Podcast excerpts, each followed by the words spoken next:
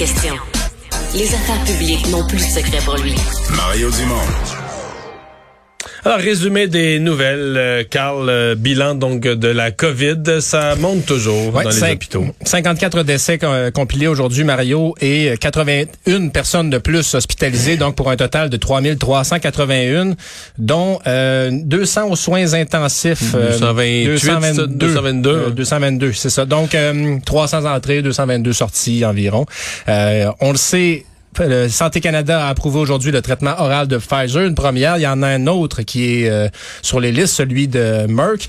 Et Moins efficace, par exemple. Je Ouais, sais pas ben jusqu'à quel point la demande, si on a euh, de l'approvisionnement suffisant avec celui de Pfizer, l'écart d'efficacité est quand même significatif entre les deux. Là. Ouais, ben là, peut-être que ça vaut la peine euh, d'avoir les deux, justement, au cas où qu'on manque du Pfizer, en effet, mais on commence donc à voir apparaître d'autres outils pour lutter contre la COVID-19 et la Chine qui accuse le Canada d'être responsable de l'arrivée du, du variant Omicron en son sol. Mais celle-là est bonne. Oh oui, les autorités chinoises disent qu'ils ont retrouvé des traces du virus sur un colis. Ils ont pris 22 échantillons sur un colis et ils auraient retrouvé sur l'emballage des traces du variant Omicron. Je pensais que ça se transmettait pas trop par les surfaces, mais bon. Ce serait par la poste que... Non, mais surtout par les surfaces. Mais d'après moi, un colis du Canada vers la Chine, là, il arrive en plusieurs jours. Oui. Donc, euh, s'il y avait, tu sais, ça, ça, ça dure pas une semaine, mettons, sur un colis. Non. Mais de toute façon, c'est absolument farfelu parce qu'Omicron, c'est, c'est transporté dans le monde à une vitesse euh, éclair euh, par des voyageurs. Oui.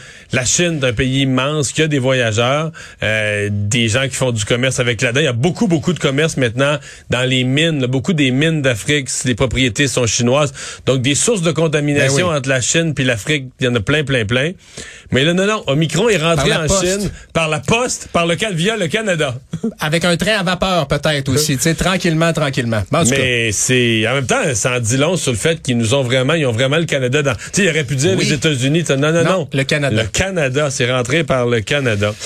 Donc, euh, ouais, ils nous ont, ils nous ont dans le mire. Et un enfant de, de quatre l'autre nouvelle COVID, Oui. un enfant de 4 ans, le décédé au CHUL. Donc voilà un enfant de 4 ans, euh, des suites de la COVID-19. Donc évidemment, euh, il y a toute la question des, des données confidentielles. On veut pas révéler l'identité de l'enfant ni même de la famille, mais c'est un décès assez jeune. Et sauf erreur, Mario, on avait aussi un, un bambin là, de 6 mois environ, Il me semble qu'il avait avait eu un perdu bébé, la- ouais, la- c'est ça. à Sainte-Justine. Euh, donc, Mais dans le communiqué tout à l'heure du CHUL, on parle, on semble dire que c'est le premier, est-ce que je sais pas, tout cas, c'était Peut-être dans la région de Québec, ouais, mais assurément, ça, on a peu de cas de, de, de Mais jeunes des mineurs, des mineurs, je pense qu'on serait rendu à 4 en tout, là. Dans ces deux entre 10 et 19 ans, puis deux, euh, deux Alors un triste les 10 ans. décès, évidemment, nos condoléances à, à la famille et aux proches. C'est très jeune. Jour de tempête aujourd'hui et euh, ce qu'on retient là, c'est la rive sud de Montréal qui a été euh, qui a vu quatre carambolages. Donc à un moment donné, un point, il était les quatre en même temps. là. On Ouais. on n'a pas fini de démanteler les uns, les autres étaient survenus. Quatre en 90 minutes, au moins ça s'est fait en peu de temps, Mario, mais heureusement pas de blessés graves. On a une personne qui aurait des fractures et des lacérations, là, mais ce serait le, le cas le plus grave. Donc, premier euh, incident vers 11h40 sur l'autoroute 20 Est, à la hauteur du boulevard de Montarville. Ça a forcé... Donc entre Boucherville et Saint-Bruno. Ça, ça a forcé la fermeture de l'autoroute. 30 minutes plus tard, un autre accident, mais dans la direction ouest, près de Belleuil. Donc là aussi, il a fallu À fermer peu près l'autoroute. 15 km plus à l'est sur la même route. Après ça, un autre carambolage sur la sur la 20 Est. Euh, celui-là qui comprenait non l'autoroute 30 pardon. Sur la 30 à Candiac. Ça prenait celui qui impliquait des autobus voyageurs, puis un autre sur l'autoroute 10 euh, plus tard. Donc tout ça en dedans de 90 minutes. Évidemment des zones où euh, avec le vent la visibilité peut être difficile. Alors On parle euh, de glace noire. Là. Glace noire également aussi. Alors, euh, ben, la recommandation des autorités, c'est toujours euh, si vous n'avez pas absolument besoin de sortir, ne le faites pas parce que ça peut euh, ça peut se corser rapidement. Puis tu es un habitué des longs trajets en route euh, Ouais. le long de. Mais là, de la région, Grand Montréal, c'est censé diminuer là, présentement. Là, fin Ouais. d'après-midi, heure du souper, là, c'est censé se, se calmer un peu les dernières euh, dernières averses de neige, etc. Rassemblement illégal, euh, des gens qui faisaient un rassemblement à Magog. Disons-le, il n'y a pas beaucoup présentement. là. Les policiers Non. sonnent pas aux portes. Là, il y avait vraiment une quantité exagérée d'autos dans la- dans l'entrée, sur la rue. Les voisins ont appelé la police. Ben, des fois, quand on pousse sa chance un peu trop loin, euh, ça peut, euh, ça peut se, se retourner contre nous. Alors voilà, ça se passe hier à Magog. Euh, Les policiers qui se rendent dans une, une résidence parce qu'il y avait un, un rassemblement là et de nombreux véhicules, comme tu le dis, dans l'entrée. C'est, disons que les pistes un de gros rassemblement. les pistes de l'enquête ne sont pas trop difficiles à retrouver, tu sais, dans ce cas-là. Alors, les policiers se rendent sur les lieux et disent, demandent poliment aux gens, écoutez, c'est un rassemblement illégal, quittez s'il vous plaît. Pas de contravention à Pas ce de moment-là. contravention euh, au moment. Alors, euh, on, on s'entend, ils donnent, ils tendent l'autre joue, comme euh, nous enseignait l'Évangile. Et ben là, euh, les, euh, les personnes rassemblées sont un peu moins sympathiques à la cause. Disent, allez chercher un mandat. T'as pas de mandat, vous T'as pas de mandat, va-t'en. Ben, les policiers sont allés- ils ont appelé un juge de paix et ça fonctionne, Mario. Le système de justice n'est pas paralysé. couple d'heures après. 21h30 et de retour sur les lieux, mandat en main. Alors, 14 constats d'in- constats d'infraction qui ont été remis, 13 à des adultes et un mineur. Tu seras ravi de savoir que ce mineur-là n'aura pas une charge euh, trop euh, grande à traîner trop Ben. longtemps. Ben, c'est 561 dollars pour un mineur quand même. C'est Euh, pas mal pour un mineur. C'est moins comparé beaucoup. aux autres. C'est beaucoup, mais pour un- une personne d'âge majeur, c'est 1558 dollars. Alors plus de 20 000 dollars en constat d'infraction remis à un seul endroit. Donc, on se rappelle que le couvre-feu est levé à partir d'aujourd'hui, mais les rassemblements, là, les gros rassemblements, c'est toujours pas permis. Alors euh, voilà. Alors, c'est quand même une petite leçon aussi. Ben, Si vous pognez des policiers gentils qui vous demandent de, de, de vous en aller chacun chez vous, peut-être mieux d'obtempérer Ouais. que de les, de les barber à Ben. dire Va te chercher un mandat. on sait jamais, hein. Ils ont, ils y ont accès au juge, alors. euh, mais vous faites ce que vous voulez. Hein, nous, on est juste ici pour aider. Ouais, c'est ça. Ben, tu, défies des policiers d'avoir Ben, en un cas. mandat, ça se peut qu'ils en trouvent un. Vous avez le droit de pas aimer les policiers, mais c'est ça. Ça se peut qu'ils reviennent. Le traitement oral de Pfizer euh, contre la COVID, donc c'est finalement approuvé par euh, Santé Canada. Ça avait été approuvé le 22 décembre aux États-Unis. Il s'est approuvé aujourd'hui par Santé Canada et le pays a déjà commencé à recevoir à peu près 30 000 doses. Bon, en mais fin en- de semaine déjà. là. Il y en a 10 millions qui ont été commandés déjà, dit euh, Jean-Yves Duclos. Donc, ça pourrait nous permettre d'éviter des ruptures de stock, mais tout de même, euh, c'est pas pour tout le monde. Des personnes qui sont euh, atteintes d'une forme légère ou modérée de la COVID, mais qui risquent euh, euh, vraiment que la maladie devienne plus grave.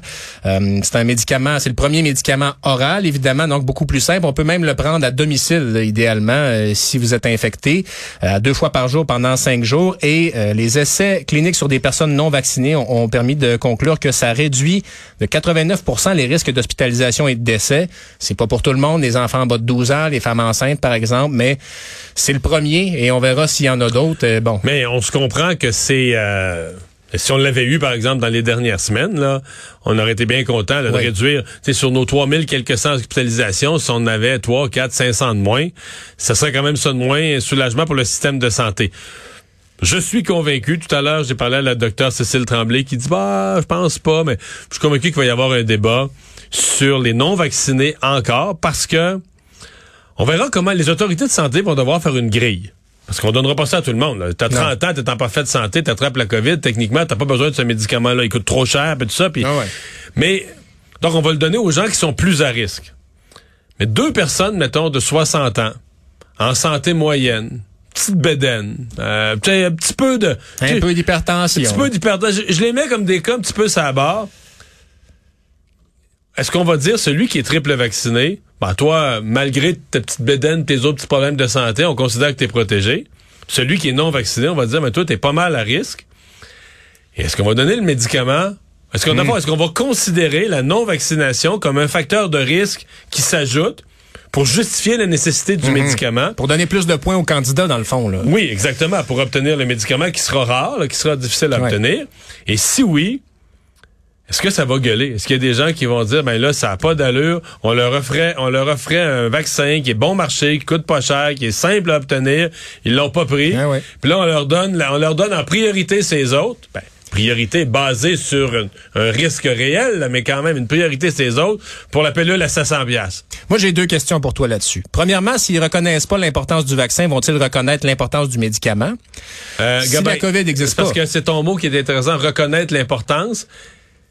Tu sais, quand t'es malade, tu viens nerveux, là. Oui. Puis dans mon cas, tantôt, t'as une petite bedaine, t'as ci, t'as ça. Tu sais, t'as fait ton fanfaron avec tes beaux-frères. T'as moi le vaccin, blablabla. Mais tu le sais qu'aux États-Unis, il y a plein d'animateurs de radio, là, tu sais, qui... Ah oui, qui sont vaccinés en cachette. Qui, ou, qui sont, ou qui sont, pas vaccinés puis qui sont morts, puis tout ça. Fait qu'en dedans de toi, là, tu te mets à sentir que les poumons, ça chauffe un peu, tu tousses. Je vais apprendre finalement. Ouais. Ben, il y a des gens qui demandent le vaccin euh, alors qu'ils sont gravement malades. Là. Oui. C'est ça ce qui en dit long. C'est vrai, les, les médecins nous disent ça, et ça, ce que ça veut dire, c'est que c'est des gens qui comprennent zéro vaccin, là, qui pensent que le vaccin, c'est une espèce de... C'est comme Alain Choquette, là, tu sais, qui par magie... Un démon. Ouais, ouais, Alain, Alain Choquette qui te fait apparaître le 2 de carreau au moment où tu t'attends de le moi, non, mais qui comprennent pas, qui comprennent pas que le vaccin, il faut que tu le donnes d'avance, c'est de préparer Ouais, ton système immunitaire à rencontrer le virus.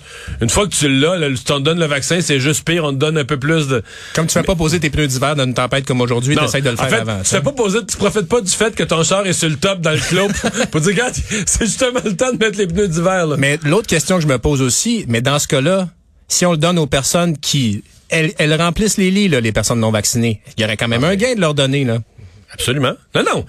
Moi, je j'ose pas répondre à la question. Je pense qu'à la fin, on va leur donner, on va dire, ben garde, le risque est là. On veut pas qu'ils remplissent nos hôpitaux.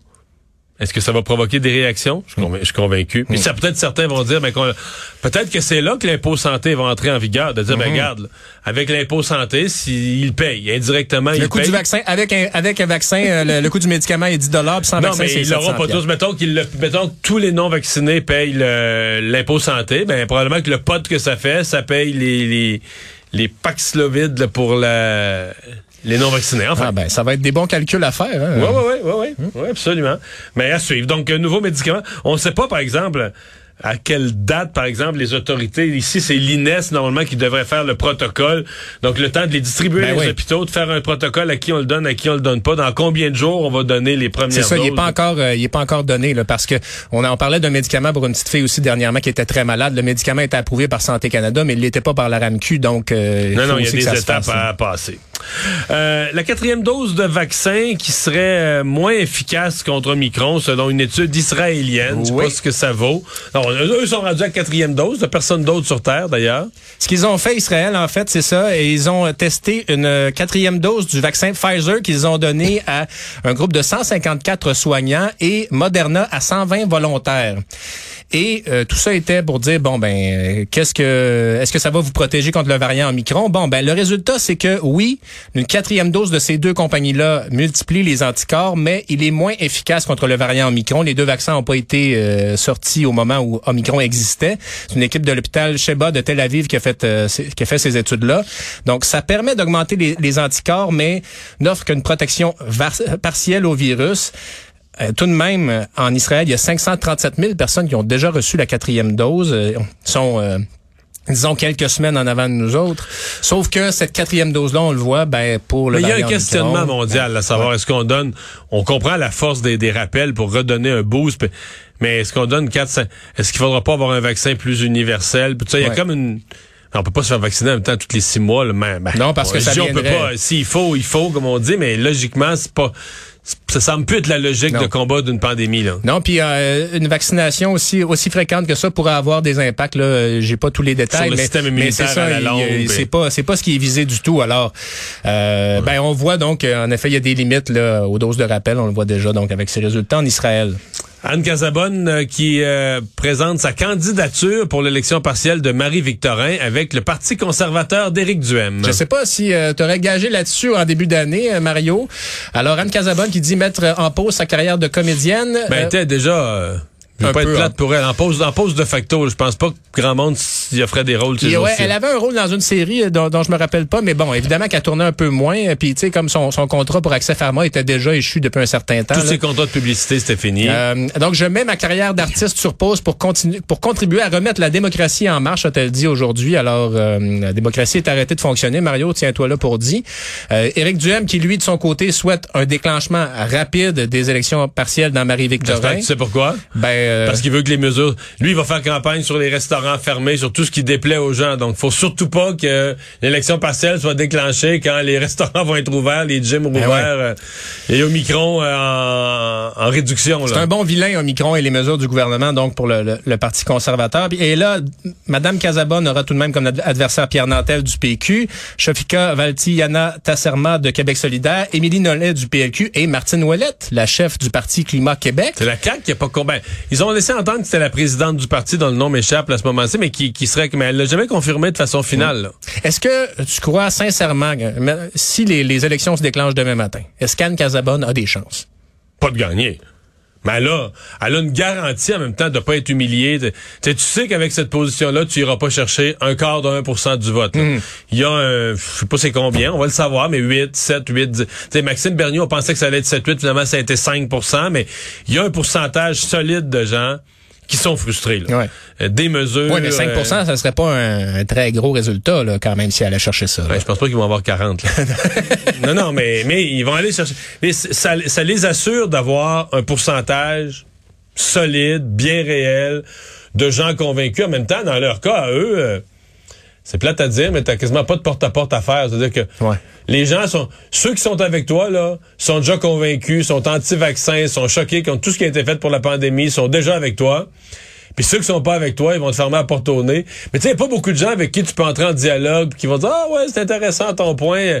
Dire c'est assez polarisé là. Oui, oui, oui. C'est soit que tu défends les anti-vaccins, tu défends les complotistes, Ouais, soit que les gens sont avec toi ou soit qu'ils sont contre toi. Je voudrais pas faire du porte-à-porte non plus dans les circonstances actuelles, pas juste Non, le froid, que c'est que les là. gens sont un peu plus euh, craintifs, là. Viens pas chez nous, là. Mais voilà, donc Anne Casabonne, qui a quand même aujourd'hui, euh, ben, bien, j'ai regardé les petits bouts du point de presse et qui avait l'air assez à l'aise. Il avait tout lu le programme du, du parti conservateur, qui était capable de- de- d'en parler et de l'expliquer. Par contre, du côté d'Éric Duhem, on fait un gros choix. C'est que là, on se cantonne vraiment, vraiment. Tu sais, Anne Casabonne, le vaccin. On se cantonne dans un... une candidature économique, disons. Non, non, c'est un parti qui va être sur un seul thème, la pandémie, puis qui aura pas de lendemain. Là, Tu sais, on le construit comme étant le parti de la pandémie. Et ça, euh, ben, peut-être qu'on voit que c'est la chose à faire pour aller chercher des plus gros pourcentages. Mais est-ce qu'on est sur du long terme? Euh, je suis pas, euh, je suis pas certain. Et euh, ben finalement, euh, une infirmière qui est arrêtée là, pour avoir faussement injecté des vaccins contre la COVID. Ça se passe en Italie, dans la ville de Palerme, Mario. C'est une infirmière de 58 ans. Elle a été arrêtée. C'était un stratagème pour que des, euh, des patients puissent obtenir un passeport vaccinal euh, falsifié. Donc, elle prenait la dose et au moment de l'injecter au patient, eh bien, elle l'envoyait dans un mouchoir juste à côté. Elle a elle-même été faussement vaccinée de cette manière-là. Il y a plusieurs clients aussi. Et donc, elle a été, elle a été tout simplement arrêtée, accusée de contrefaçon et de détournement, parce que là, d'un côté, il y a pas juste, c'est pas de l'eau, là. Elle gaspillait Elle des gaspillait un vaccins. vaccin, puis coup. elle crée un faux certificat. Alors, euh, ben là, voilà, elle est arrêtée et elle va évidemment avoir quelques problèmes. Merci, Carl. À plus tard.